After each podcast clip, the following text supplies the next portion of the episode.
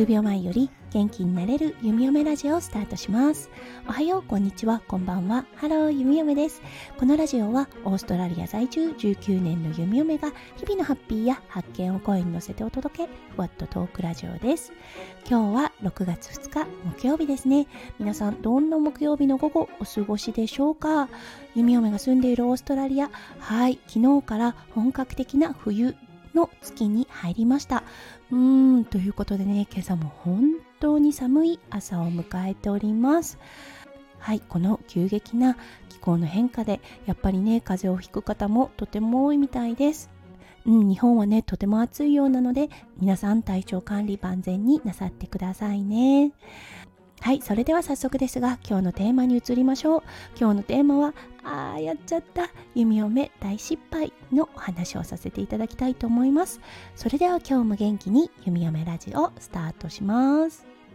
はい息子くんだったんですがそう月曜日のデイケアが終わってからちょっとね体調が悪かったんですね。すごく高い熱ではないんですが微熱が続いている状態で食欲もねあんまりなかったのであらーと思ってたんですね。うん、ということもあって火曜日は家でゆっくりしていました、うん、でもねやっぱりお熱は出てないんですが食欲があんまりない状態であーちょっと風邪ひいちゃったかななんて思ってたんです。そして迎えた水曜日朝からね息子くんお熱もなくて食欲も戻ってきていたので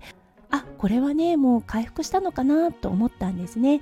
うん、だからあプレイグラウンド行けるかななんて思っていつものインドアのねプレイグラウンドに連れて行ったんです。そう行ったは行ったでよかったんですがあんまり遊ばないのであらーと思ってたんですね。ただねお腹は空いたみたいなので一回ランチ休憩をとってそして戻ってきた時に少し元気があったみたいなので遊んでたんですよね。そうそしてちょっとはしゃぎすぎてしまった後すごいね咳き込んだんです。そうそして子供ってね思いっきり咳き込むと吐きますよね。はい。インドアのプレイグラウンドで息子くん盛大なね芸をしてしまったんです。はい。もう弓嫁ね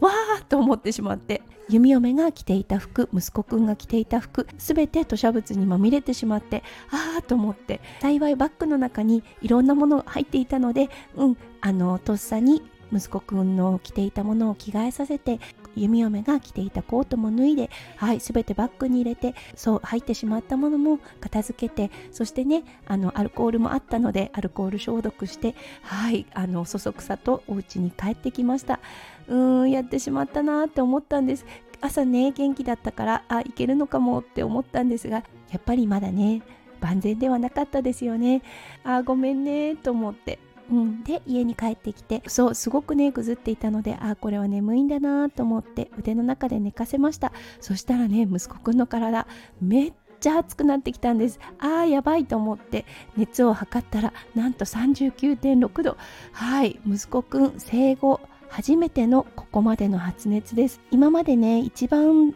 お熱があった時で38度5分ぐらいだったのでああやばいと思って速攻で解熱剤を飲ませてそうそして容体は落ち着いてきてくれました。もうね食欲は全くない状態で、うん、ただね水分だけはしっかりとってくれていたのでうん、様子を見ているような状態でした。ただねやっぱり一人で寝かせるのは心配だったので弓嫁は昨日の夜息子くんと一緒に寝ました。夜中に何度か起きてはいたのですがお熱がひどく上がるっていうこともなくねはいあの朝を迎えることができました。